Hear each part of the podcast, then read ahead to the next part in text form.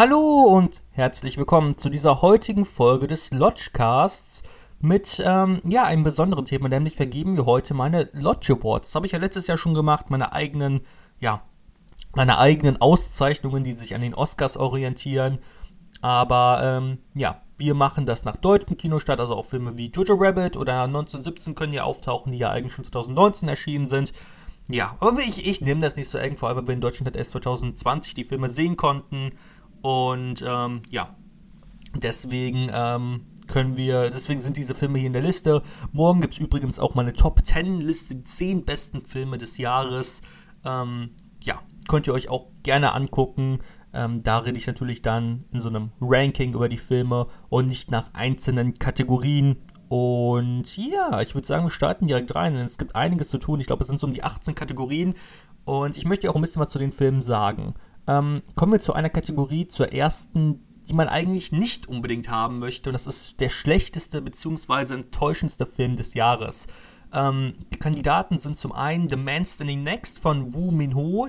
Ist ein südkoreanischer Film über, ähm, ja, das spielt so den 70ern und ähm, es geht halt um die, um einen, um den, um den äh, südkoreanischen Geheimdienst, ähm, der so ein bisschen den Präsidenten, ähm, ja, stürzen möchte, da der ja ein ziemlicher Diktator war. Ähm, insgesamt hatte ja, stand ja Südkorea auch lange unter einer, ähm, ja, unter autokratischen ähm, Strukturen und deswegen naja, ist jetzt nicht unbedingt das, was man haben möchte und deswegen das behandelte dieser Film mit Lee Byung-hun zum Beispiel, ähm, Regisseur Won Mi-hoon, habe ich ja gerade schon erwähnt, von dem habe ich Inside Man gesehen. Ich habe eigentlich viel erwartet, aber irgendwie war der total langweilig. Ich mag politische Filme, aber der war wirklich so unfassbar langweilig und irgendwie ohne, ja, ohne wirkliche Liebe. Er wirkte so kühl und kalt und es machte einfach keinen Spaß, diesen Film anzugucken, was sehr schade war, denn ich habe mich sehr auf ihn gefreut.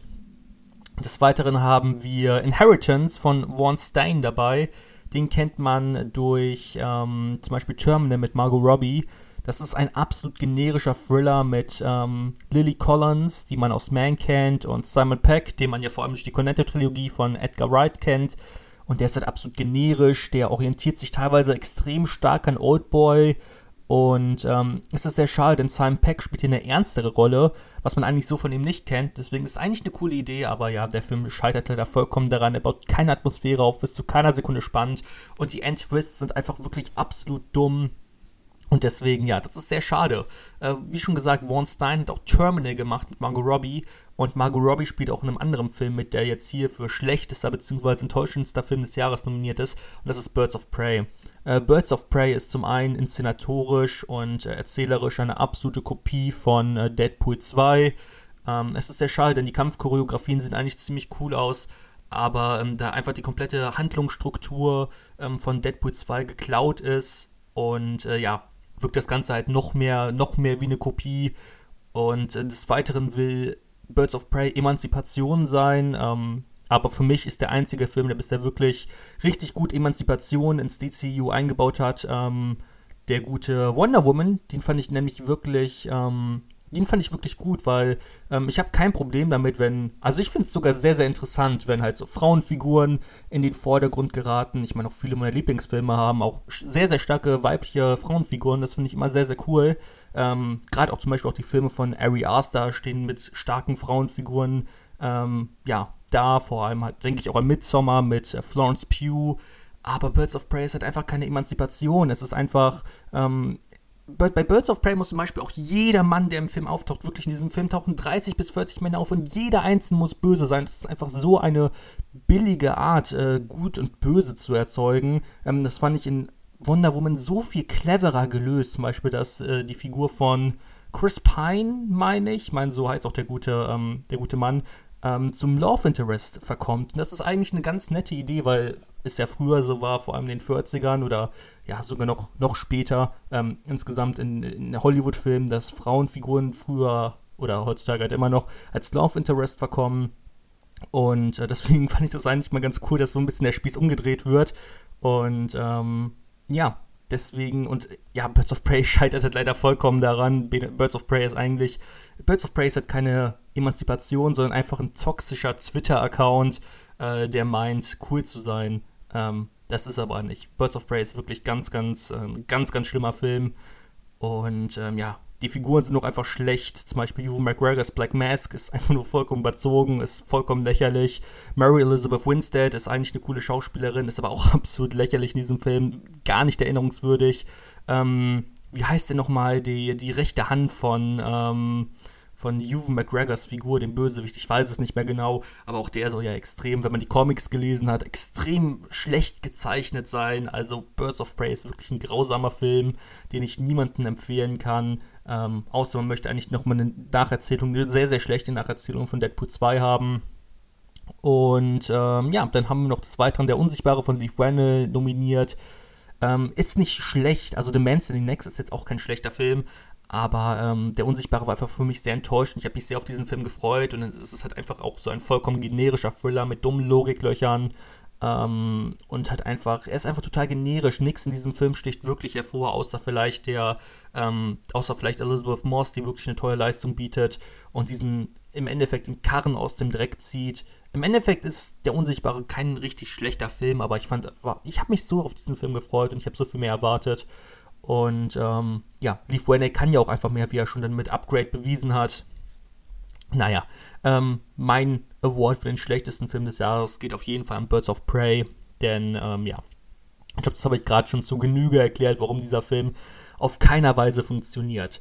Ähm, kommen wir zur nächsten Kategorie und die restlichen sind alle positiv. Also wenn man hier gewinnt, ähm, ja, kann man sehr stolz auf sich sein. Äh, die Filmemacher und Filmemacherinnen können sich natürlich auch gerne bei mir melden. Ich würde denen gerne ein Lodge Award ausstellen, ähm, ein Zertifikat. Ähm, meldet euch bei mir, äh, David Fincher und wer sonst noch alles hier für, ähm, für die weiteren Kategorien nominiert ist. Robert Pattinson, bla bla bla, Jojo Rabbit. Ähm, ihr könnt euch alle bei mir melden. Äh, ihr bekommt alle ein Zertifikat für den Lodge Award. Schreibt mir einfach auf Instagram. ähm, ja. Äh, kommen wir zur nächsten Kategorie, beste Kostüme. Und da haben wir zum einen äh, Mank nominiert. Mank ist natürlich, ähm, ja, dieser, diese 30er-Kostüme sehen natürlich ziemlich cool aus. Ähm, deswegen, äh, er, er, passt einfach perfekt in diese Zeit hinein. Und ähm, ja, das unterstützt auf jeden Fall nochmal. Diese Ko die Kostüme unterstützen einfach den, den Flair, den der Film ähm, überbringen möchte. Und deswegen hat, mir, hat für mich sehr gut gepasst. Des Weiteren sind nominiert 1917. 1917 natürlich, vor allem durch die Kriegskleidung, passt natürlich. Ähm, ja, sieht einfach sehr, sehr realistisch aus. Ähm, die beiden Hauptdarsteller, ähm, George McCoy und äh, Dean Charles Chapman, meine ich, war, war der andere. Ähm, die mussten, also haben die auch wirklich dafür trainiert, ähm, wochenlang äh, das Gepäck zu schleppen und alles. Deswegen auch dort natürlich sehr, sehr realistisch. Ähm, auch Jojo Rabbit ist wie auch auf diesen Kriegsflair hinaus, passt auch sehr, sehr gut, hat auch tolle Kostüme. Ähm, und dann haben wir natürlich noch Kostüme, die ähm, sehr aufwendig waren, nämlich mit Little Women, also ein klassischer Kostümfilm, genauso wie Emma. Ähm, ja, beides Kostümfilme. Und ähm, ich muss sagen, äh, es war nicht ganz leicht, wem ich den Award gebe. Ich habe eigentlich die, die, meiste Zeit zwischen Little Women und Emma tendiert. Für mich hat dann aber Emma gewonnen, denn Anya Taylor-Joy trägt wirklich in jeder Szene ein neues Kleid und diese Kleider sind so detailreich, ähm, so detailreich kreiert worden, dass die sehen einfach unfassbar gut aus. Und äh, deswegen, ja, geht mein Lodge Award für die besten Kostüme auf jeden Fall an Emma. Aber Little Women hat auch tolle Kostüme, Mank hat tolle Kostüme und 1917 Jojo Rabbit haben halt so klassische Kriegskostüme, die halt auch ziemlich gut aussehen. Aber ich muss sagen, Emma hat für mich, ähm, ich konnte mit Emma sonst so viel nicht anfangen, weil es einfach nicht meine Art von Film ist, genauso mit Little Women. Aber Emma haben wirklich die Kostüme schon sehr, sehr gut unterhalten können.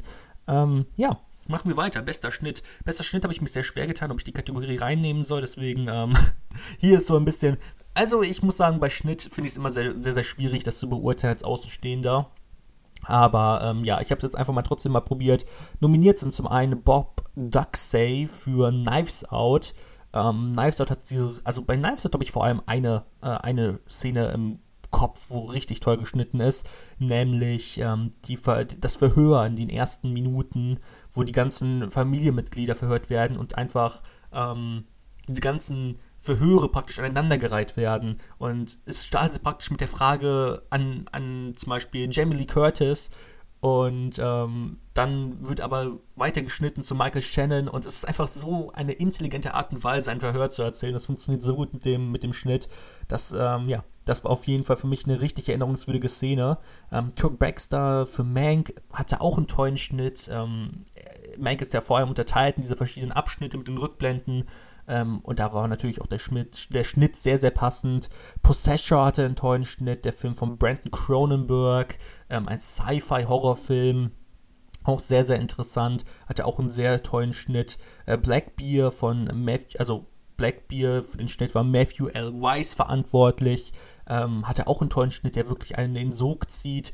Ähm, einfach, ein, einfach die Schnitte sorgen halt wirklich dafür, dass, dass vor allem gegen Ende man richtig in die Geschichte hineingezogen wird und praktisch wirklich die ganze Zeit vor dem, vor dem Bildschirm sitzt und sich denkt, oh mein Gott, was passiert hier? Und ähm, dazu trägt auf jeden Fall auch stark der Schnitt bei. Und ähm, ja, noch Tom Eagles für Jojo Rabbit ist nominiert. Ähm, Tom Eagles hat den Schnitt bei Jojo Rabbit gemacht. Auch ziemlich, ziemlich gut.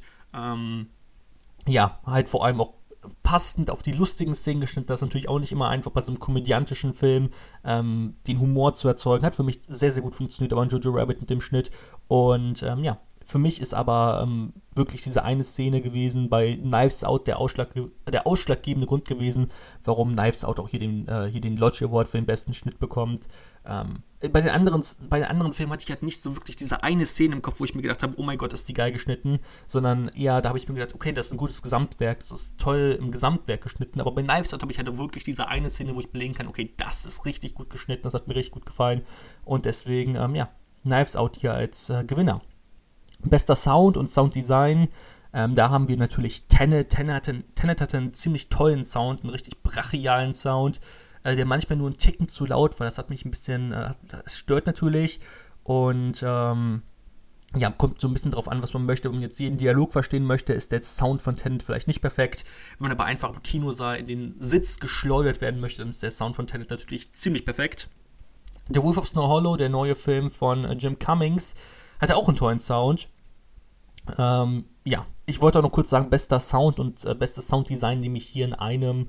Ähm, ja, ich denke, das kann man auch gut in dieser zusammen hier in dem hier im Lodgecast, äh, hier in den beiden Lodge Awards zusammen unterbringen. Der Wolf Snow hat auf jeden Fall auch einen tollen Sound, geht auch so ein bisschen manchmal in die Horrorrichtung. Ähm, tatsächlich geht es auch um einen Werwolf und der Sound um die war natürlich auch ziemlich gut. Mank hatte einen ziemlich tollen Sound. Ähm, natürlich wieder dieses 30er-Flair, passt sehr gut hinein. Ähm, der Sound war manchmal auch sehr, sehr schlecht. Fand ich natürlich auch sehr gut, weil es natürlich auch, Mank soll ja wie ein Film aus den 30ern und 40ern wirken.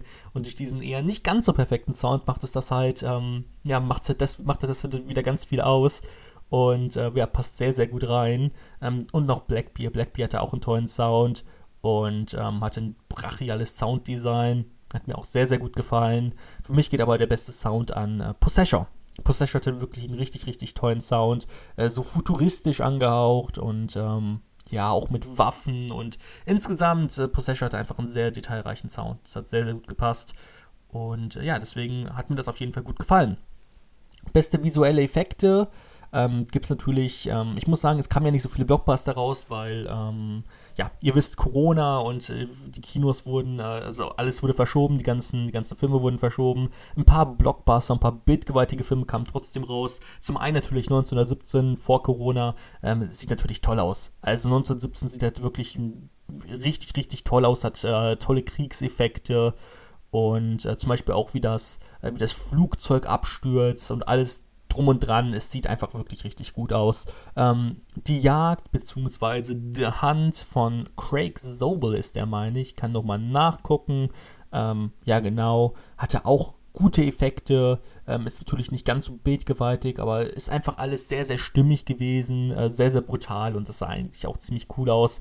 Mulan war natürlich ähm, ein weiterer Blockbuster, der vor allem mit einem großen Budget auftauchen konnte. Ähm, ich muss aber sagen, ich denke, ihr habt ja Mulan äh, zu Hause gesehen. Im Kino war der natürlich noch bildgewaltiger, da hatte ich ja die Chance durch die Presseverführung vor Corona. Ähm, Mulan zu sehen und ich denke halt im Heimkino konnte der halt nicht so seine, konnte er halt nicht so praktisch zeigen, was er kann. Äh, was sehr schade ist, da, ja, äh, Mulan wäre einfach auch ein cooler Film fürs Kino gewesen. So ähm, nimmt das natürlich Einbußungen ein, was ich auf jeden Fall verstehen kann. Ähm, Tenet sah natürlich richtig toll aus. Tenet hatte grandiose Effekte, war, war Tenet der teuerste Blockbuster dieses Jahr? Ich weiß jetzt nicht, ob Mulan oder Tenet teurer waren. Ähm, Tenet war auf jeden Fall auch unfassbar teuer. Allein schon die, äh, also allein schon die Szene um die äh, Boeing 747 war halt schon so unfassbar grandios. dass, ähm, ja, dass Tenet dort auf jeden Fall einen guten, einen guten Punkt hat, warum er hier gewinnen sollte. Und Possessor hatte auch ziemlich tolle Effekte teilweise. Ähm, kann aber natürlich jetzt nicht mit diesem äh, ja, dreistelligen Millionen, Millionenbudget mithalten. Und deswegen, ja, es geht an Tenet. Ich meine, die haben eine fucking Boeing 747 ähm, gesprengt. Wirklich. Ich glaube, ich glaube, wenn Tenet 1 verdient hat, dann wirklich den Preis für die besten visuellen Effekte. Ähm, kommen wir zum besten nicht englischsprachigen Film. Äh, da habe hab ich wieder nur vier Filme nominiert, denn ich, ja, ich habe jetzt nicht so viel mehr gesehen, wo ich sagen will, das hat auch ein hat auch ja, verdient, jetzt hier genannt zu werden. Ja, Berlin-Alexanderplatz von Buhan Kobani sollte auf jeden Fall erwähnt werden. Ein deutscher Film und ein ziemlich interessanter deutscher Film konnte ich damals in der Presseverführung sehen mit Velket Bungwe und Jella Hase und Albrecht Schuch.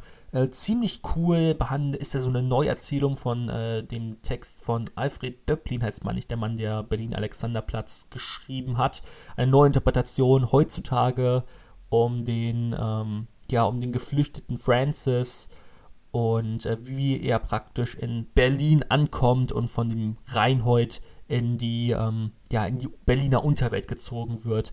Sehr, sehr toller Film. Ähm, dieses, dieses, dieses ganze Neon, was im Film auftaucht, sieht sehr gut aus, was sehr, sehr eigenes. Kann man sicherlich für manche Sachen auch kritisieren, aber als Neuinterpretation von diesem, von dem Roman von ähm, Alfred Döblin finde ich den wirklich sehr, sehr gelungen. Die Adern der Welt, dem habe ich auch eine Kritik gemacht. Also zu Berlin Alexanderplatz habe ich eigentlich auch eine Kritik gemacht, aber zu Die Adern der Welt, die ist noch nicht so lange her. Ähm, ja, auch ein sehr, sehr ähm, interessanter Film von Bian Basuren. Da war ein äh, Film aus der Mongolei, beziehungsweise deutsche Co-Produktion, wenn ich mich nicht irre. Ähm, ja, behandelt so ein bisschen äh, Umweltverschmutzung und ähm, das Leben von Nomaden in der Mongolei und wie diese durch, ähm, ja, durch große Firmen praktisch um ihre, um ihre Heimat gebracht werden. Auch sehr, sehr interessant, ein sehr, sehr wichtiger Film. Äh, The Man Standing Next von Wo Min Ho hatten wir ja gerade schon erwähnt. Ähm, auch ziemlich interessant ja, aber leider so ein bisschen, äh, ja. Ich meine, er war schon bei schlechtester und enttäuschendster Film nominiert. Ich denke, ihr könnt euch vorstellen, dass er jetzt nicht hier gewinnen wird, aber ich wollte halt schon irgendwie auf eine gewisse Anzahl kommen. Und deswegen ist der Standing Next Jahr einfach mal nominiert. Aber ja, ich glaube, ihr könnt euch vorstellen, dass er jetzt nicht unbedingt gewinnen wird. Und des Weiteren ist noch Monos nominiert, der auch dieses Jahr erst in Deutschland erschienen ist. Ähm, ein sehr, sehr interessanter Film über eine Gruppe von, ähm, ja, jungen, äh, von jungen Kindern, die praktisch äh, Soldaten sind und eine Geise festhalten, die von Julian Nicholson gespielt ist. Und ähm, ja, auch ein sehr, sehr interessanter Film. Äh, ich weiß gar nicht, ich meine, der ist südamerikanisch, also der spielt auf jeden Fall auch in Südamerika. Äh, aus welch, welches Land sich jetzt genau produziert hat, das weiß ich gar nicht genau. Das konnte ich jetzt auch nicht so schnell ähm, finden. Aber ähm, auf jeden Fall auch ein sehr, sehr interessanter Film, sehr, sehr wichtiger Film. Und ähm, auf jeden Fall auch sehr, sehr sehenswert welchen, welchen, wer, in welchen Film soll jetzt der Lodge Award gehen, war nicht einfach für mich. Ich habe die meiste Zeit echt zwischen, überlegt zwischen Monos und Berlin Alexanderplatz. Ich muss aber sagen, ich möchte den Mut von Berlin Alexanderplatz hier an der Stelle auf jeden Fall belohnen und äh, ja, gebe dem deutschen Film tatsächlich den äh, Lodge Award. Hätte ich tatsächlich nicht mitgerechnet, dass hier ein deutscher Film noch absahnt, aber ja, Berlin Alexanderplatz hat es einfach wirklich verdient. Bestes Szenenbild, auch sehr, sehr interessant. Ähm, ist natürlich äh, Jojo Rabbit nominiert, ähm, der, wie schon gesagt, auf dieses Zweite Weltkrieg, aber eigentlich aus einer sehr, ähm, eigentlich sind ja also Kriege, Kriegsfilme sehr, ähm, sehr nüchtern gehalten, auch farbtechnisch, aber Jojo Rabbit besticht einfach mit, mit einer schönen Farbpalette, mit ähm, insgesamt einer er hat auch einfach diesen schönen, diesen schönen Kontrast. Die erste Hälfte des Films sieht halt wirklich traumhafter aus und die zweite Hälfte dann schon düsterer und düsterer. Und ähm, ja, das passt natürlich auch zur Geschichte, die ich jetzt hier trotzdem nicht vorwegnehmen möchte. Ähm, und das Szenenbild fügt sich halt perfekt ein. The Trial of the Chicago Seven, das Gerichtsdrama von Aaron Sorkin, sieht auch fantastisch aus. Äh, hat auch ein fantastisches, fantastisches Szenenbild. Ähm, die Szenen, ich meine, der Film spielt ja teilweise, der Protest war ja mal nicht in Chicago. War es Chicago? Ich weiß es nicht mehr ganz genau. Ich meine, es war Chicago. Und, ähm, also ich meine, Try of the Chicago 7. Es, es ergibt eigentlich schon Sinn, dass es in Chicago gespielt hat. Ich meine, wie lustig soll man eigentlich sein? Der Film spielt vermutlich in Chicago. vermutlich. Vermutlich spielt er in Chicago. Ähm, ähm, ja, ähm, ja, das sieht einfach eigentlich einfach auch alles toll aus. Spielt ja, in 19, spielt ja 1968 und ähm, ja, es passt halt einfach alles perfekt rein. Ähm, dieses ganze Szenenbild in die 60er ähm, fängt gut den Vibe ein der 60er und ähm, ja, ist schon ziemlich gut. wenn man es jetzt mit Once Upon a Time in Hollywood aus dem letzten Jahr vergleicht, kratzt natürlich, kratzt es natürlich schon schwierig. Ähm, da war natürlich der Film von Quentin Tarantino noch viel detailreicher, weil er halt auch darauf hinausgehen möchte, weil er noch so detailreich sein möchte. Aber ähm, ja, apropos Once Upon a Time Hollywood, ich habe ja auch Mank und Once Upon a Time Hollywood so ein bisschen verglichen. Beide sind so detailverliebt in so eine Zeit und deswegen ähm, auch Mank ist natürlich nominiert für bestes Szenenbild, weil er sich so in ähm, weil er sich so in diese 30er hineinfuchst und so detailreich ist. Natürlich noch Tenet mit dabei, der ein tolles Szenenbild hat und auch 1917, ähm, ja, der auch wundervoll in diesen One-Shots eingefangen ist und diese ganzen Kulissen und Außenaufnahmen, die sehen schon richtig, richtig gut aus. Ich denke zum Beispiel auch an diese Szene mit den ganzen Panzern. Das ist einfach sehr, sehr bildgewaltig gemacht und es sieht wirklich gut aus. Für mich geht aber das beste Szenenbild tatsächlich an Mank. Ich meine, die Oscars haben ja auch letztes Jahr den, ähm, den Oscar fürs beste Szenenbild an Once Upon a Time Hollywood vergeben, meine ich.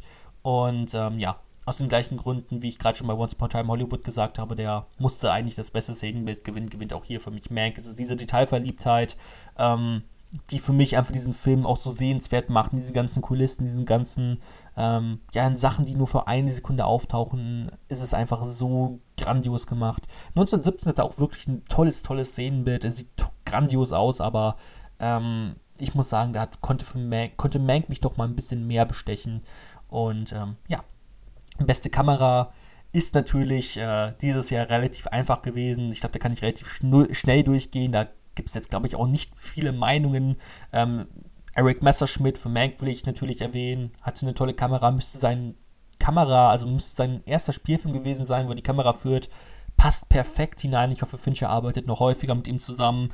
Ähm, Natalie Kingston für The Wolf of Snow Hollow hatte auch eine tolle Kamera, vor allem die Drohnenfahrten, äh, die, die Landschaften zeigen, sehen richtig grandios, grandios aus. Robert Lightstill für Blackbeard hatte auch ein, eine wirklich tolle Kamera, aber im Endeffekt kann ich jetzt auch noch Karim, Hus Karim Hussein für Possessor erwähnen. Hatte auch eine tolle Kamera in vielen Szenen. Aber im Endeffekt ist es eigentlich klar, dass Roger Deakins für 1917 hier gewinnen muss. Ich meine, ähm, das war einfach eine monsterhafte Leistung, was Roger Deakins da abgerufen hat. Und ähm, ja, er hat auch letztes Jahr verdient die, den Oscar Award gewonnen für die beste Cinematography. Und ja, eigentlich muss er, er musste auch hier einfach den Lodge Award ab, ja, einfach gewinnen, absahnen, denn äh, es war einfach eine unmenschliche Leistung, was Roger Deakins da abrufen hat. Beste Filmmusik finde ich auch immer eine sehr, sehr ähm, interessante, sehr, sehr interessante Kategorie, denn ähm, ja, es ist natürlich auch schon wichtig, dass man, dass der Film mit einer guten Musik unterlegt ist, die passend ist. Und ähm, ja, das muss man natürlich jetzt auch mit mit einbedenken, wenn man hier jetzt den Lodge Award dafür vergeben würde. Ich meine, Lodge Award ist ein, ist ein seriöser Filmpreis und ähm, ja, da muss man natürlich auch genau äh, sagen können, warum, warum hat der Film das und das äh, hier eigentlich gewonnen. Ähm, ja, beste, beste Filmmusik. Haben wir natürlich Thomas Newman mit dabei für 1917. Ähm, vielleicht ein bisschen generisch für den Kriegsfilm, sticht nicht so wirklich heraus, aber passt einfach zum Film. Und ähm, ja, fügt sich sehr gut in den Film hinein. Ludwig Göransson für Tenet ist natürlich auch mit nominiert. Brachialer Soundtrack, passt richtig gut rein. Und ähm, ja, seine Musik ist einfach wirklich grandios. Ähm, ja, habe ich auch ein paar Mal in meiner Freizeit gehört. Fungiert einfach perfekt, auch in Verbindung mit dem Film. Ben Lovett für The Wolf of Snow Hollow habe ich auch nominiert. Kennt man, meine ich, noch nicht den guten Mann. Ich hoffe, man wird noch einiges von ihm hören. Denn ähm, für mich war ja seine Musik, er hat auch ähm, die Musik bei dem Film, bei dem Netflix-Film, das meine ich, der, der, der, oh mein Gott, der, das Ritual.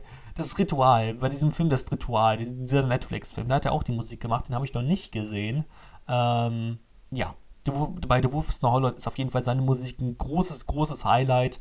Ähm, vor allem diese, sie ist sehr schwerfällig mit Violinen und die Leute, die, die mich kennen, wissen, ich liebe Streichermusik. Ich finde das richtig episch.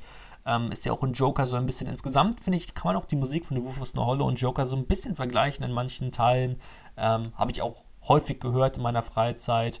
Ähm, dann haben wir noch Trent Reznor und Atticus Ross für Mank. Das Besondere bei Mank ist einfach, dass ähm, sie ja wirklich nur Instrumente benutzt haben, die in den 40ern populär waren um halt auch wieder auf diesen, auf diesen Aspekt zu kommen, dass halt alles so wie aus dieser Zeit wirkt. Ähm, ja, ist natürlich auch ein richtig, ähm, richtig einprägsam, wenn man das dann bedenkt. Und Mank hat auch einfach eine richtig tolle Musik, die halt vor allem halt auch mit der, in Verbindung mit der Zeit halt so gut funktioniert.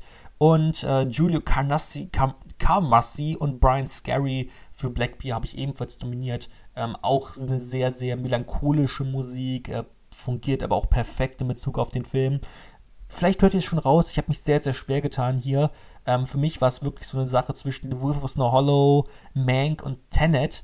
Ähm, Tenet hat halt einfach wirklich dieses, dieses brachiale, Mank hat dieses sehr geniale ähm, in Verbindung mit ähm, einfach mit der Zeit. Und The Wolf of Snow Hollow ist einfach ähm, sehr, sehr einprägsam gewesen und hat für mich perfekt die Szenen unterstrichen. Ähm, vor allem die Musik aus The Wolf of Snow Hollow ist, hat auch so ein, also der Film ist zum einen natürlich in meinen vielen Szenen ernst und The Wolf of Snow Hollow ist gleichzeitig auch in sehr vielen Szenen komödiantisch. Und, der Film, und, und die Musik, die Musik schafft es, ähm, in einem Musikstück zu wechseln, zu diesem, aus diesem ernsteren etwas komödiantisches zu machen. Das fand ich sehr beeindruckend und deswegen geht der Preis für die beste Filmmusik an Ben Lovett für The Wolf of Snow Hollow, weil der mich wirklich ähm, überzeugen konnte. So, und jetzt sind wir tatsächlich schon bei den Darstellern angekommen. Ähm, ging bisher schneller als erwartet. Ähm, beste Nebendarstellerin Beste Nebendarstellerin ist natürlich ein äh, sehr, sehr interessanter Preis, finde ich immer. Insgesamt die Darstellerpreise finde ich immer ziemlich interessant und sind aber natürlich auch so gehören zu den Highlights bei den Oscars. Ähm, beste Nebendarstellerin habe ich überlegt, zum einen zwischen Amanda Seyfried als Marion Davis äh, aus Mank. Ähm, Amanda Seyfried ist, hat, fand ich einfach eine richtig tolle Rolle übernommen. Ähm, insgesamt, sie verkörpert dieses ähm, insgesamt, wenn man sich halt auf, mit, mit, der historischen Figur Marion Davis beschäftigt hat, ähm, ist halt die Figur von, also ist die, das Schauspiel von Amanda Seyfried fast noch besser. Ähm, zum einen diese, diese Mischung aus, ja, dieses, dieses teils schon naive, für als, das als dumm verkauft, also sie wird ja, Marion Davis wird häufig als dumm verkauft, ähm, weil sie halt auch in so relativ leichten äh, Komödien mitgespielt hat. Aber des anderen war sie eigentlich wirklich eine begabte Schauspielerin und wirklich eine interessante Persönlichkeit. Und deswegen hat sie eigentlich zu Lebzeiten nur selten den Ruhm bekommen, den sie wirklich verdient. Und ich finde, Amanda Seyfried spielt das extrem gut, vor allem halt, wenn man halt dieses, diesen wahren Hintergrund noch mit einbezieht. Sarah Gaden als Blair aus Blackbeard ist ebenfalls ziemlich gut. Ähm, sie spielt eine, äh, spielt eine, also insgesamt geht es in Blackbeard um, ähm, um eine Frau, die, ähm, die ähm, praktisch ähm, Inspiration sucht. Sie ist Filmemacherin, sie sucht Inspiration für ein neues Werk. Und ähm, Sarah Gaden und Christopher Abbott ähm, sind beide ähm, beherbergen, also sie, die beiden haben ein Hotel und ähm, ja, die Figur gespielt von Aubrey Plaza, äh, Allison, die kommt halt in dieses Hotel und sie ist praktisch das Fünkchen, das diese eh schon gebrochene Beziehung zwischen Sarah Gaden und Christopher Abbott ähm, so durcheinander bringt. Und ähm, Sarah Gaden spielt das wirklich ähm, sehr, sehr emotional, sehr, sehr grandios. Ähm, der Film ist so ein bisschen in zwei Hälften aufgeteilt.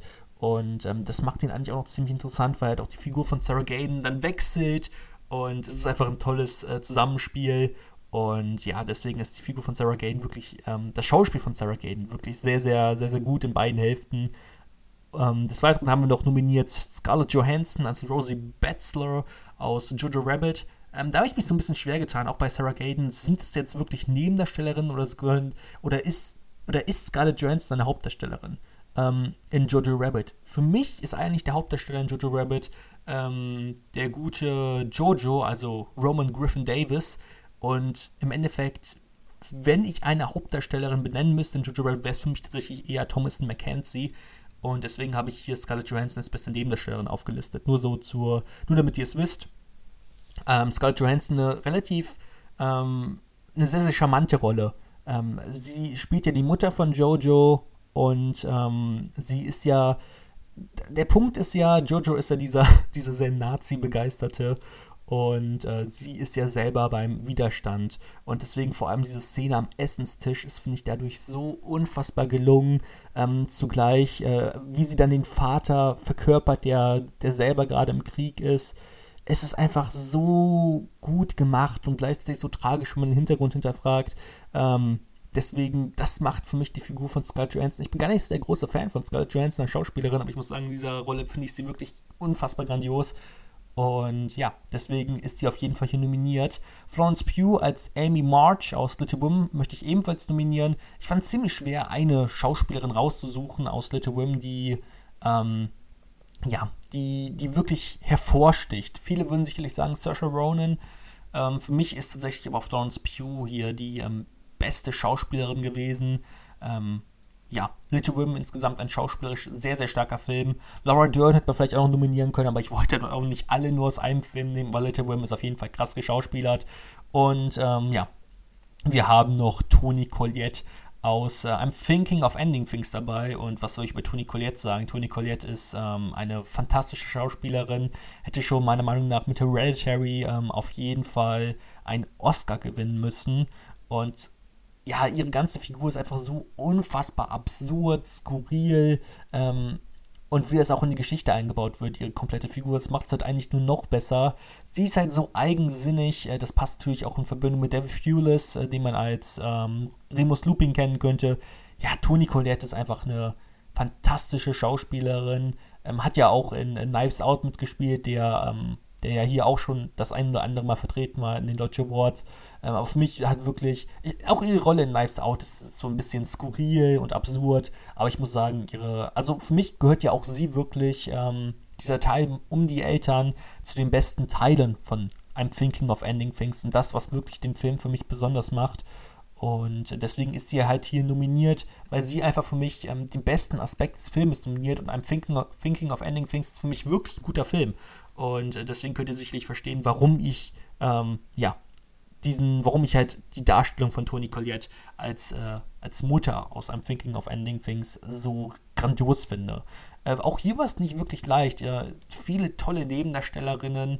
Ähm, da habe ich mich bei dem wirklich. Also ich muss sagen, für mich übertrumpfen sogar die Nebendarstellerinnen dieses Jahr die Nebendarsteller. Ich meine, letztes Jahr habe ich gesagt, hm, ich weiß nicht, so richtig krasse Neben, krassen, krasse Frauenrollen, die Nebenrollen, weiß ich nicht ich muss sagen, dieses Jahr richtig, richtig, richtig, richtig gute. Ich tue mich extrem schwer, wem ich das geben soll. Ähm, bei bester Nebendarsteller war ich, fand ich alle ziemlich cool, aber keinen so wirklich herausstechend. Bei bester Nebendarstellerin finde ich halt irgendwie alle im Film schon herausstechend. Und ähm, ja, deswegen war es nicht leicht. Ich habe mich am Ende dann trotzdem für Toni Collette entschieden. Einfach aus den besagten Gründen, weil sie einfach so eine, sie kann einfach so absurde Rollen perfekt spielen und ich sehe ihr dabei immer wieder gerne zu. Es macht so viel Spaß, ihr zuzugucken. Ähm, sie hatte, glaube ich, den Spaß ihres Lebens beim Drehen und ähm, ja, deswegen einfach eine begnadete Schauspielerin, die von mir aus noch tausende Filme machen kann, äh, wenn sie wirklich bei diesen Rollen bleibt. Ähm, die aber trotzdem noch irgendwie alle auf ihre eigene Art verschieden sind dann äh, gucke ich dem gerne, gerne weiter zu. Beste Nebendarsteller habe ich ja gerade schon ein bisschen so gemeckert. Ich weiß jetzt nicht genau, ähm, ob das so. Vielleicht habe ich da auch einfach die falschen Filme geguckt. Falls ihr noch irgendwelche Filme kennt, wo wirklich hervorstechende Darstellungen bei den Nebendarstellern sind, dann schreibt mir das gerne in die Kommentare. Ähm, ich weiß nicht, ihr könnt ja gerne mal meine Vorschläge anhören, wenn ich dann nominiert habe und sagen, hey, vielleicht hast du den und den ja sogar vergessen. Äh, bester Nebendarsteller habe hab ich auf jeden Fall nominiert Robert Pattinson als Reverend Preston Teagarden aus The Devil All the Time. Äh, The Devil All the Time ist ein äh, grandioser Film von. Von wem war der nochmal? Lass mich kurz nachgucken. Wo ist The Devil All the Time? Hier ist der von Antonio Campos. Und das Besondere bei, ähm, bei Robert Pattinsons Figur ist, dass er, ähm, er spielt zum einen nur in sehr, sehr wenigen Szenen mit. Aber ich finde, die Szenen, in denen er mitspielt, sind einfach so grandios und haben so eine, äh, so eine Präsenz im Film, dass es einfach so gut passt. Ähm, es war auch so, dass ähm, der Regisseur Antonio Campos gar nicht wusste, eigentlich wollte er mit Pattinson den äh, Dialekt besprechen, äh, den er sprechen soll im Film, weil ähm, ich meine, Rob Pattinson spricht ja, er ist der Brite und er hat ja eigentlich schon einen britischen Akzent und ähm, Pattinson hat aber gesagt, nein, lass mich den Dialekt alleine erarbeiten. Und als er dann am ersten Tag am Set aufgetaucht ist, hatte er einen richtig krassen Südstaatler-Dialekt. Und ähm, Campos hat dann gesagt, ja, okay, das, das ist zu gut. Das, das, das, das hätte ich auch mit dir selber jetzt nicht besser klären können. Das ist einfach perfekt, wie du es gemacht hast. Und das beschreibt eigentlich die künstlerische ähm, Gewalt von einem Robert Pattinson, äh, auf dessen jeglichen, jegliche Rollen ich mich einfach mega freue, weil es einfach so ein talentierter Schauspieler ist. Ja, gerne, gerne mehr. So, wen haben wir noch nominiert? Wir haben noch David Thewlis als Vater aus einem Thinking of Ending Thing, aus, aus einem Thinking of Ending Things nominiert. Ähm, ja, habe ich ja gerade schon über Tony Collette lange gesprochen. Das gleiche kann ich eigentlich auch über ähm, David Fulis sagen, den, wie ihr schon gesagt, als Remus Lupin kennen könntet. Ähm, ich meine, er sieht halt schon ein bisschen aus wie ein komischer Kauz. Und deswegen mag ich ihn auch einfach so. Er ist, er ist einfach, er hat einfach auch so eine liebenswürdige Rolle in dem Film, aber trotzdem so vollkommen skurril und einzigartig. Ich, ich weiß nicht, ich, ich guck, habe einfach diesen Paar, das besteht aus Tony Collette und David Fulis, einfach so gern zugeguckt. Ich fand beide so grandios. Ähm, die haben einfach perfekt zusammen fungiert. Ähm, bei Robert Pattinson habe ich ja gerade schon über die Präsenz im Film gesprochen, dass es wirklich diese Darsteller gibt, die, die nur in wenigen Szenen auftauchen, wo man dann vielleicht runterrechnet, ey, die spielen eigentlich nur fünf Minuten im Film mit. Aber diese fünf Minuten, die sie dann im Film sind, die sind einfach so gut gesetzt, dass es eigentlich vollkommen ausreicht. Ähm, genau das gleiche kann ich eigentlich auch nur über Jackie Simmons als Roy aus Palm Springs sagen. Palm Springs ist eigentlich total der lustige Film. Ähm, eine liebenswürdige Story mit äh, über eine Zeitschleife, ähm, total, total liebenswürdig, der Film, total gut. Wirklich eine richtige Sehempfehlung. Wenn ihr einfach nur 90 Minuten Spaß haben wollt, dann guckt euch Palm Springs an. Und Jackie Simmons hat auch in diesem Film so eine unnachahmliche Präsenz. Ich finde insgesamt, Jackie Simmons gehört zu den besten Darstellern, die, die, die wir eigentlich haben. Ähm, seine Darstellung zum Beispiel in Whiplash ist so perfekt. Hat sie ja nicht umsonst den Oscar für bekommen. Ähm, und genau das gleiche kann ich eigentlich auch fast nur über die in. Ähm, die in Palm Springs sagen. Sie ist natürlich, ähm, also J.K. Simmons taucht wirklich nicht häufig in dem Film auf, aber ich finde, wenn er auftaucht, dann ist das einfach so unfassbar gut, ähm, gut geschauspielert. Und ähm, dieser Mann hat auch einfach eine, hat auch einfach eine unnachahmliche Präsenz, wodurch einfach jede Szene nochmal so ganz hervorsticht. Und ähm, weil sie halt auch so ein bisschen, die Szenen mit ihm sind halt trotzdem noch irgendwie ernst und zugleich trotzdem irgendwie lustig. Es ist einfach, es ist ein ganz lustiger Mix und deswegen äh, Jackie Simmons eigentlich auch eine richtig tolle Rolle. Ähm, ja, wir haben noch Taika Waititi als Adolf Hitler aus Jojo Rabbit natürlich dabei. Taika Waititi ist auch ein begnadeter Schauspieler und Regisseur und Autor. Ähm, hat er ja alles bei Jojo Rabbit übernommen. Und ähm, ja, er spielt einfach, ich würde sagen, er spielt Adolf Hitler, wie man ihn noch nie gesehen hat. Ähm, nämlich zum einen natürlich auf also man muss sich auch immer vorstellen, was spielt, was spielt Taika Waititi? Und Taika Waititi spielt den, spielt den Adolf Hitler in einer Imagination des, äh, des elfjährigen Jojos. Ich meine, er ist elf, wie alt ist er? Steht das hier? Na, ich glaube nicht. Ich meine, er war irgendwie elf oder so. Und ähm, auf jeden Fall muss man sich ja vorstellen, er spielt ja, er spielt ja praktisch nur in den Gedanken von Jojo. Und deswegen ist er jetzt so zu Beginn auch dieser etwas dümmliche, aber gute Freund von ihm, von dem er Tipps sammeln möchte, der ihm sagt, hey, was, hey, was, was soll ich denn jetzt machen? Wo er ihm dann die Tipps gibt, hey, das sollst du machen und so. Ähm, das ist einfach sehr gut und wie er dann praktisch im Laufe des Filmes immer böser wird, ähm, bis er dann, bis dann dieser richtig, richtig lustige Szene kommt, mit, äh, mit äh, wo Jojo sich dann von ähm, Hitler trennen möchte und er so ganz verkümmert sagt, Hitler me, Hitler me. es ist einfach, es ist so lustig und ist trotzdem so perfekt in die Geschichte eingeschrieben. Es passt einfach so gut, denn ähm, ja, es er spielt ja wirklich, er spielt ja keinen historischen Adolf Hitler, sondern er spielt den Hitler in der Imagination eines elfjährigen Jungen. Und deswegen, ähm, das ist halt wirklich so, das hat mich einfach so begeistert. Auch sein Akzent ist so lustig. Ähm, ich habe den Film bisher nur auf Englisch geguckt und ich, eigentlich habe ich auch nicht das Verlangen, ihn auf Deutsch zu gucken. Vielleicht hat ihn ja schon einer von euch auf Deutsch geguckt und kann sagen, wie er so ist. Ähm, ob es sich auch auf Deutsch lohnt, den zu gucken oder ob wirklich der, der Akzent von Taika Waititi äh, diesen Film auch irgendwie ausmacht. Ähm, ja, ist einfach eine grandiose Rolle. Ähm, und des Weiteren haben wir noch Timothy Chalamet, ähm, ja, auf jeden Fall einer der begnadetsten und ernstzunehmendsten Schauspieler unserer Zeit. Ähm, ich kann wirklich nicht nachvollziehen, wie man sagen kann, dass Timothy Chalamet irgendwie unbegründet ähm, bekannt geworden ist. Also, was dieser junge Mann schon in seinem Alter von 25 Jahren so alles gespielt hat, ist wahnsinnig. Ich sehe gerade, der Mann wird am 27. Dezember ähm, 25, das heißt noch unser 24, also nur vier Jahre älter, also beziehungsweise, ja, er ist so viereinhalb Jahre älter als ich und was der Mann schon alles erreicht hat, wow. Ähm, ja, also die Folge erscheint, meine ich, am 25. Also, ähm, Timothy, falls du es an der Stelle hören solltest, in zwei Tagen äh, herzlichen Glückwunsch zum Geburtstag. Ähm, und ja, ich muss sagen, ich freue mich auch schon auf seine Darstellung in Dune des, ähm, des Paul Atreides. Und ja, das wird einfach auch so gut, weil Timothy Chalamet so ein begabter Schauspieler ist. ähm, ja, insgesamt Little Women ist eigentlich ein. Also, wenn man einen Film sehen möchte, wo gute Schauspieler sich versammeln, dann ist es wohl Little Women. Und äh, ja, trotzdem geht der Preis nicht an Timothy Chalamet, auch nicht an Jackie Simmons, obwohl er so eine unnachahmliche Präsenz hat, auch nicht an Robert Pattinson, der wirklich die wenigen Szenen, denen er mitspielt, vollkommen beherrscht, auch nicht an David Thewlis, ähm, der einfach so liebenswert skurril ist, sondern Taika Waititi, weil er für mich wirklich die, ähm, den Adolf Hitler in der Fantasie eines elfjährigen Jungen so perfekt spielt. Also das fand ich einfach nur wirklich ähm, grandios. Und deswegen, ähm, ja, fand ich, fand ich einfach sehr bemerkenswert. Und trotzdem sticht er irgendwie gegen die meisten Nebendarstellerinnen irgendwie ab. Ich weiß es nicht. Ich muss sagen, ich fand einfach die Nebendarstellung dieses Jahr noch, ähm, noch krasser. Vor allem halt so insgesamt betrachtet. Also Taika Waititi war wirklich gut, aber sonst so, ich weiß nicht, so wenn ich an, denke, wenn ich an Tony Collette zurückdenke und an Sarah Gaden und an Amanda Seyfried und an Scarlett Johansson und an Florence Pugh, ich weiß nicht, dann kommen irgendwie, dann fand ich das irgendwie besser als bei den männlichen Nebendarstellern. Mal gucken. Ähm, mal gucken, wie es bei den Hauptdarstellern ist. Kommen wir wieder zu beste Schauspielerin. So, wen haben wir denn da alles nominiert? Zum einen haben wir den nominiert aus Waves, Taylor Russell. Ähm, Waves hat auch eine ganz besondere Erzählstruktur, ähm, die ich jetzt hier eigentlich nicht vorwegnehmen möchte. Es geht um eine afroamerikanische Familie und vor allem um, äh, zwei, um ihre zwei Kinder. Also sie ist vierköpfig und ähm, es geht halt vor allem um diese beiden Kinder, gespielt von zum einen von Calvin Harrison Jr., und äh, des anderen von äh, Taylor Russell, die, wie schon gesagt, hier als beste Schauspielerin nominiert ist. Und ähm, ja, ihre Geschichte ist halt die viel emotionalere und ähm, ja, einfach die viel emotionalere. Und deswegen, also ich muss sagen, die zweite Hälfte von Waves hat mir nicht ganz so gut gefallen wie die erste, weil die erste sehr viel spannender gesetzt ist.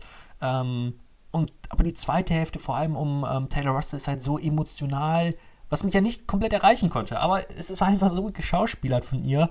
Ähm, ich denke, sie ist auch noch relativ jung. Ich denke mal, sie ist Anfang 20 oder so. Und das fand ich schon so gut, wie sie dort aufspielt.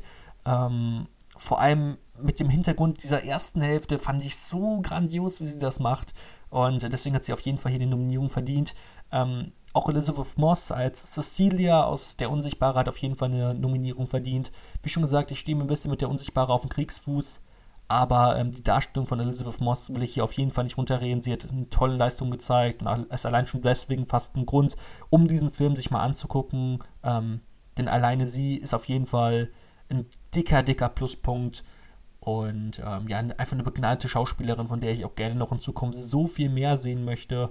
Sie ist halt einfach wirklich, wirklich eine gute Schauspielerin.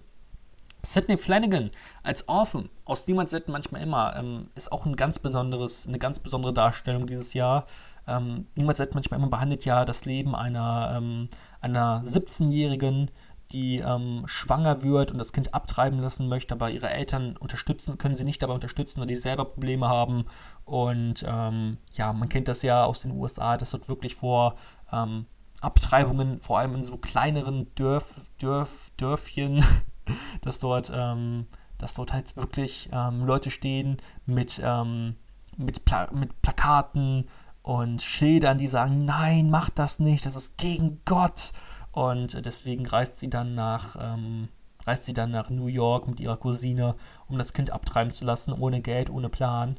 Und ähm, ihre, also es ist nicht gekünstelt, ihre Darstellung, sondern sie wirkt komplett echt. Ähm, und das ist einfach so unfassbar gut geschauspielert, wie pointiert ihre Darstellung ist.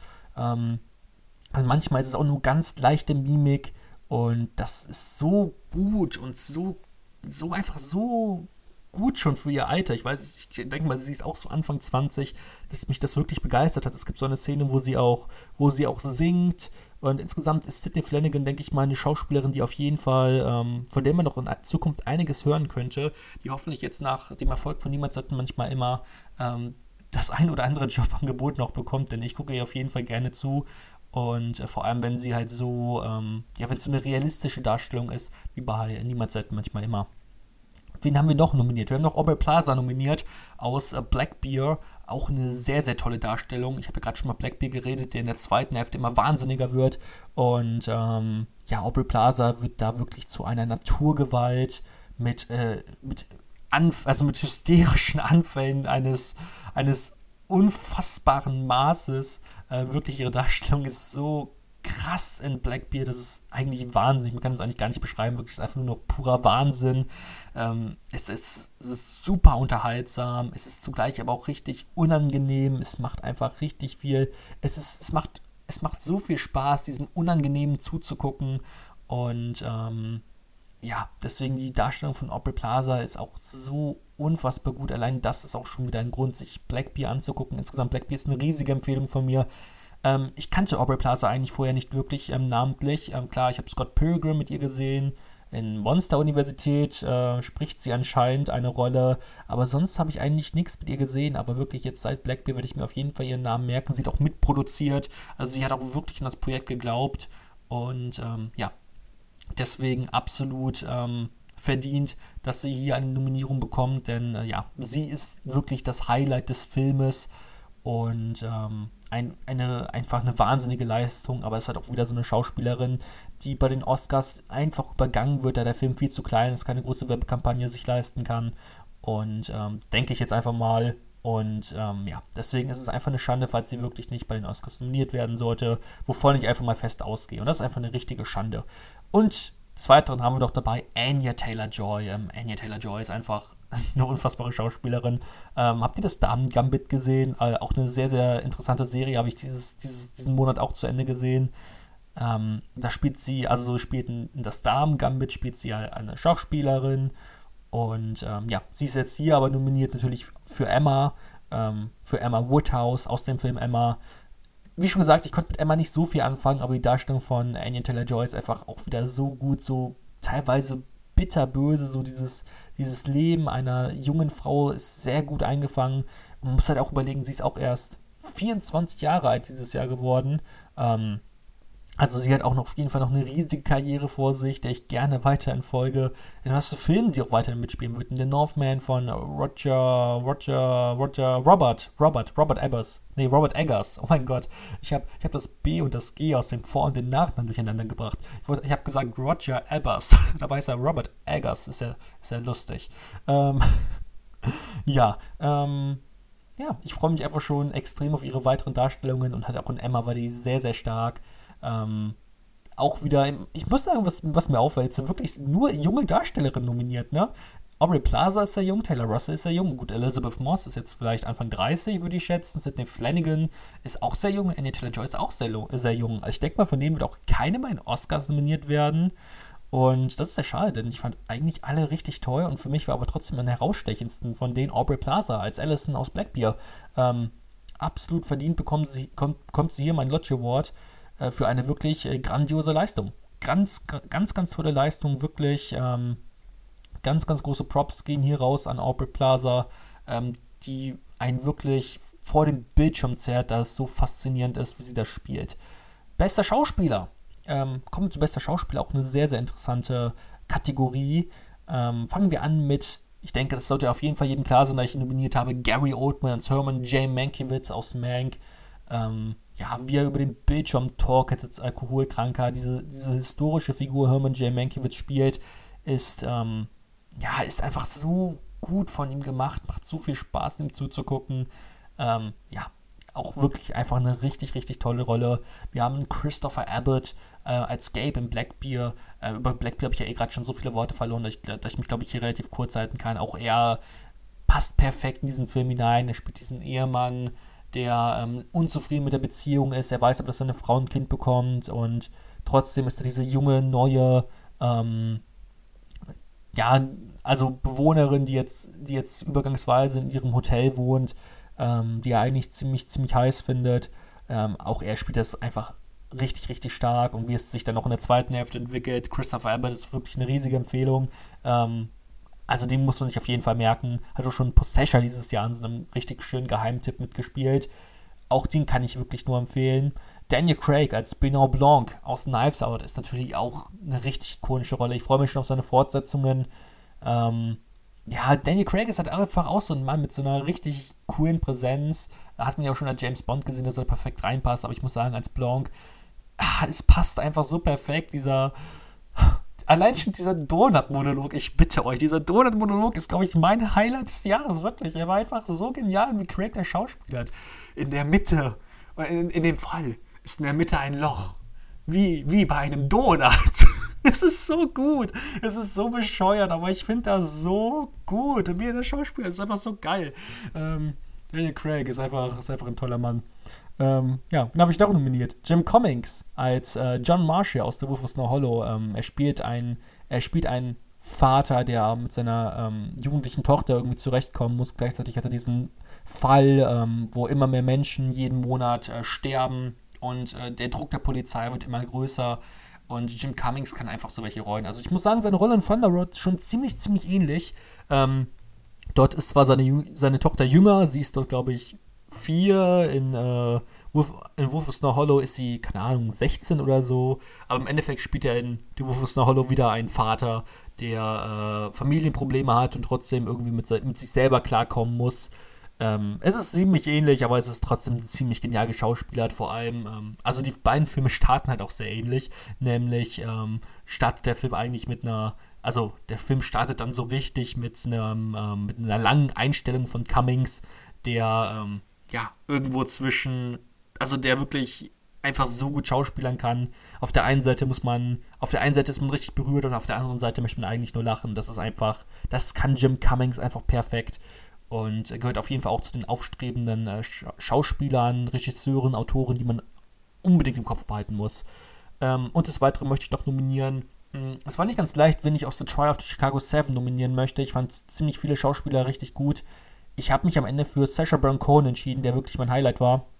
Eigentlich kann man Sasha Baron Cohen eher so als lustigen, als, Bo, als Borat, aber ähm, für mich, also für mich fun funktioniert Sasha Baron Cohen ähm, in The Trial of the Chicago 7 so gut, dieses, dieser Mischmasch aus sehr ernst und sehr lustig, aus diesem, wirklich aus diesem fast schon äh, parodistischen und das andere ist so dieses, ähm, ja, sehr, sehr, ähm, trotzdem dieses noch sehr ernste, weil dieser ganze ernste Grundgedanke. Ähm, ich meine, Sasha Baron konnte wirklich ernste Szenen in The Trial of Chicago 7 und des Weiteren muss ja auch diese historische Figur Abby Hoffman ähm, verkörpern und das hat eigentlich auch sehr, sehr gut für mich funktioniert vor allem so wie ich halt Abby Hoffman halt äh, wahrgenommen habe, jetzt auch wo ich noch ein paar Wikipedia-Artikel und so zu ihm gelesen habe, ähm, passt halt Sacha Baron Cohen halt auch wie die Faust aufs Auge zu, zu, als Schauspieler für seine Figur. Und ähm, ja, deswegen habe ich Sacha Baron Cohen trotzdem nicht den deutschen Wort für den besten Schauspieler gegeben. Ähm, für mich geht es trotzdem an Gary Oldman. Ähm, ja, eigentlich, eigentlich war es doch klar, wenn ihr mich kennt. Ähm, vor allem nach der Man-Kritik war es relativ für mich klar, dass es, ähm, dass es Gary Oldman werden muss. Ähm, so ein toller Schauspieler, so eine tolle Rolle, wie er das verkörpert, ist grandios. Es gibt so viele Szenen um Gary Oldman, die ich so erinnerungswürdig finde. Ich weiß nicht, ich fand einfach das komplette Gesamtkonstrukt um ihn, äh, um sein Schauspiel auch so passend, äh, sein, seine, seine Stimme. Ähm, ich weiß nicht, ich finde, es hat perfekt gepasst und es hat eigentlich noch so viel krasser, wenn man bedenkt, dass seine letzte richtige Schauspielrolle ähm, die dunkelste Stunde war, wofür er den Oscar gewonnen hat. Und ähm, jetzt hat er hier praktisch, nachdem er den Oscar gewonnen hat, äh, bekommt er direkt mit seiner nächsten Rolle den Lodge Award. Ähm, wenn man sich das vorstellt, dann ist das einfach nur unfassbar. Und ähm, ich denke, er kann stolz auf sich sein, wenn er es bei Wikipedia reinschreiben kann, wenn ich ihm dann das Lodge Award Zertifikat sende, wenn er mir seine Adresse bei Instagram zugeteilt hat, dann ähm, ja, kann er stolz auf sich sein, dass, keine Ahnung, über seinen Schreibtisch hängen und sich sagen, ja, ich glaube, ich habe alles erreicht. Jetzt kann ich in einem MCU-Blockbuster mitspielen. Ich würde es mir vermutlich angucken. ähm, ja, machen wir weiter. Bestes Drehbuch. Ähm, ich unterscheide hier nicht zwischen bestes adaptiertes und bestes Originaldrehbuch, sondern einfach nur bestes Drehbuch. Und auch das war wieder ziemlich, ziemlich schwierig. Ähm, dabei sind Mank, geschrieben von Jack Fincher, ähm, auf jeden Fall. Also, beziehungsweise im Endeffekt hat es nicht ja nur Jack Fincher geschrieben, sondern David Fincher und Eric Roth, der Autor von Forrest Gump, unter anderem haben das Drehbuch noch überarbeitet. Ähm, also im Endeffekt, Jack Fincher steht im, steht im Vorspann als einziger Autor das kann man hier auch so zählen lassen. Im Endeffekt haben aber David Fincher und Eric Croft das Drehbuch noch überarbeitet. Und das möchte ich hier zumindest noch erwähnen. Ähm, des Weiteren sind noch The Trial of the Chicago 7 dabei, äh, von Aaron Sorkin, der halt vor allem durch seine Dialoge besticht. Äh, Mank besticht halt für mich vor allem durch, seine ganzen, durch seinen ganzen Grundgedanken, den ich so toll finde. Ähm, I'm Thinking of Ending Things, geschrieben von Charlie Kaufman, besteht halt auch durch seine Dialoge, durch seine, ähm, einfach durch auch seine ganze Geschichte, wie sich die entwickelt bei den Eltern, absolut surreal teilweise, auch wie sich das gegen Ende entwickelt. Ähm, einfach sehr, sehr clever, ein sehr, sehr clever geschriebener Film. Knives Out ähm, von Ryan Johnson. Ich habe ja gerade schon über den Donut-Monolog geredet, den ich so unfassbar genial finde. Insgesamt, äh, Ryan Johnson schafft es, ähm, ist einfach ein sehr, sehr, ganz, sehr, sehr cleverer Autor. Und das hat für mich super funktioniert in diesem äh, Who Done It. Und ja, das ist einfach ein äh, ziemlich, ziemlich unterhaltsamer Film. Und zum Schluss haben wir noch äh, Jojo Rabbit, geschrieben von Taika Waititi, hat ja auch dafür ähm, 2020 den Oscar gewonnen für das beste adaptierte Drehbuch und für mich auch absolut verdient, weil er diese Mischung aus Ernsthaftigkeit und lustig ähm, sehr gut schafft. Ja, ich glaube, über Jojo Rabbit habe ich jetzt auch schon so viel geredet. Auch in Verbindung mit Taika Waititis Figur, seiner Verkörperung ähm, als Adolf Hitler, wo ich schon gesagt habe, wie genial ich das geschrieben finde und wie genial ich das geschauspielert finde. Ähm, ja, dass ihr auf jeden Fall gut verstehen könnt, warum ich Jojo Rabbit hier nominiert habe. Im Endeffekt muss ich aber sagen, ähm, für mich geht es an Mank. Für mich ist wirklich diese Idee, ähm, ein, ein, also ein, eine Biografie über die Entstehung von Citizen Kane zu drehen, im Citizen Kane-Stil, so dass sich der Film anfühlt wie ein Film aus den 50ern. Nicht nur in Sachen Inszenierung, sondern auch in Sachen äh, Drehbuch. Das fand ich genial. Äh, vor allem, wenn man bedenkt, dass Jack Fincher kein ähm, geborener Drehbuchautor ist. Ähm, also er, er, hat ja, ich glaube, er war ja lange Zeit als Journalist tätig und trotzdem fand ich das so genial aufgearbeitet. Ähm, Mank versucht ja gar nicht historisch akkurat zu sein ähm, und deswegen ist es auch gar kein Kritikpunkt. Also es steht nirgendwo der Film, der Film ist genauso passiert, sondern ähm, es ist einfach nur eine freie Interpretation. Und ich meine, man kann eigentlich auch schon, man kann auch nachlesen, ja, Austin Welles hat lange an dem Film mitgearbeitet, die haben zusammen daran gearbeitet, zusammen die Idee entwickelt, ähm, Mankiewicz saß nicht alleine auf der Veranda und hat sich das Drehbuch überlegt, sondern es wurde schon vorher abgestimmt, hey, wie soll das aussehen? Aber ähm, wie es im ganzen Film funktioniert, mit den Dialogen, wie sich die Story entwickelt, das hat für mich einfach so perfekt funktioniert, dass ähm, ja, Mank für mich hier ähm, auf jeden Fall der verdiente Gewinner ist. Bester Regisseur haben wir nominiert Die Helvovich von Alice Wu. Ähm, Alice Wu hier als Regisseurin mit dabei, ähm, hat, finde ich, eine tolle Leistung abgeliefert. Die Halbowit hätte ich so gerne noch mehr in mehr Kategorien irgendwie mit runtergebracht. Aber für mich besticht die Halbowit vor allem durch seine Liebe und ich habe halt nicht beste Liebe irgendwo als Kategorie dabei, aber ähm, ja, wenigstens sie als beste Regisseurin möchte ich sie wenigstens erwähnen. Trial of the Chicago Seven von Aaron Sorkin. Ähm, Aaron Sorkin ähm, auf jeden Fall auch eine krasse Regieleistung geleistet. Ähm, Mank natürlich von David Fincher. Auch David Fincher natürlich als Regisseur hier dabei. Ryan Johnson für Knives Out ist natürlich auch verständlicherweise dabei. Und ähm, ja, natürlich auch äh, Jojo Rabbit von äh, Taika Waititi. Auch eine schwierige Sache. Was, wie möchte ich jetzt hier um den Lodge Award geben? Ich habe mich am Ende für David Fincher entschieden als bester Regisseur. Ähm, ja, er hat einfach eine wahnsinnige Leistung abgeliefert. Ähm, ich finde, Mank ist ein grandioses Gesamtprodukt geworden. Ähm, Fincher ist wirklich nach seiner sechs Jahre langen Abstinenz äh, mit einem Wumms zurückgekehrt, der sicherlich nicht für jeden bestimmt ist, aber für mich war es einfach perfekt. Und äh, was heißt nicht perfekt? Nein, für mich war Mank nicht perfekt. Aber für mich war es ein ähm, nahezu perfektes Erlebnis. Ein wirklich ein also eigentlich konnte ich, könnte ich mir Mank gar nicht besser vorstellen. Er kommt zwar nicht ganz an die Genialität und natürlich auch nicht an den Einfluss von einem Citizen Kane heran, aber Mank ist einfach, wenn man sich in diesen Film hineindenken kann, ein wundervolles Erlebnis gewesen. Und er macht so viel Spaß, vor allem jetzt im Rewatch hat er mir so, so viel Spaß gemacht, wenn man die ganzen Handlungsstränge noch so viel besser versteht und die Figuren. Ähm, es hat einfach für mich so toll funktioniert, dass auch hier, dass ich hier, auch hier David Fincher ähm, ehren möchte als äh, für den, für den Lodge Award des äh, besten Regisseurs. Ähm, ja, und kommen wir noch zum letzten Lodge Award. Bester Film, haben wir nominiert Mank von David Fincher, Jojo Rabbit von Taika Waititi, Knives Out von Ryan Johnson, The Trial of the Chicago 7 von Aaron Sorkin und auch hier nochmal Die It von Alice Wu. Und wem habe ich den Lodge Award für den besten Film gegeben? Ihr könnt es euch denken, für mich geht der Lodge Award für den besten Film an Mank. Ich glaube, ich habe mir in, den letzten, in der letzten Stunde ganz gut beschrieben, warum ich diesen Film so toll finde, ähm, warum er für mich der beste Film des Jahres ist. Ähm, ja, und das waren die diesjährigen Lodge Awards. Ich hoffe, es hat euch gefallen. Ähm, es war einiges an Arbeit. Äh, ich habe jetzt einiges gesprochen. Ihr könnt natürlich gerne auch mal eure Meinung in die Kommentare schreiben. Was ist für euch der beste Film des Jahres? Ähm, ja, ihr könnt natürlich auch noch gerne morgen in äh, die besten Filme, die besten zehn Filme des Jahres äh, hineingucken, in mein Special. Da habe ich mir auch einiges an Mühe gegeben. Das war einiges an Skriptarbeit und einiges an Videoarbeit. Also es würde mich sehr freuen, wenn ihr euch das anhören würdet, beziehungsweise angucken würdet. Ähm, ja, das war äh, wirklich viel Arbeit und deswegen würde ich mich sehr freuen. Äh, vielleicht wisst ihr jetzt schon Platz 1, aber ihr wisst ja nicht, was, äh, was euch noch so auf Platz 10 äh, bis 2 erwartet. Ich kann euch sagen, alle Filme wurden heute erwähnt, oder? Doch es müsste, jeder Film müsste heute erwähnt worden sein, dem, dem der meine Top 10 war. Aber wie sie angeordnet sind und was ich eigentlich noch, so noch zu denen äh, zu sagen habe, das erfahrt ihr erst äh, am morgen, morgigen Tag. Ähm, ja, sonst kann ich eigentlich nur sagen, wir sehen uns wann anders wieder. Ähm, am Mittwoch, wir hatten ja schon letzten Mittwoch so, dass kein Filmeinkauf erschienen ist. Ähm, da ist ja dieses sehr, sehr lustige ähm, 300 Abonnenten-Special erschienen. Ich hoffe, es hat euch gefallen. Das war ich nämlich noch nicht. Es war auf jeden Fall ein interessantes Erlebnis.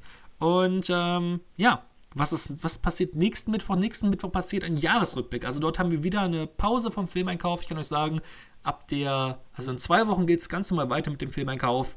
Ähm, ja, aber nächste Woche erwartet euch erst nochmal so ein kleiner Jahresrückblick.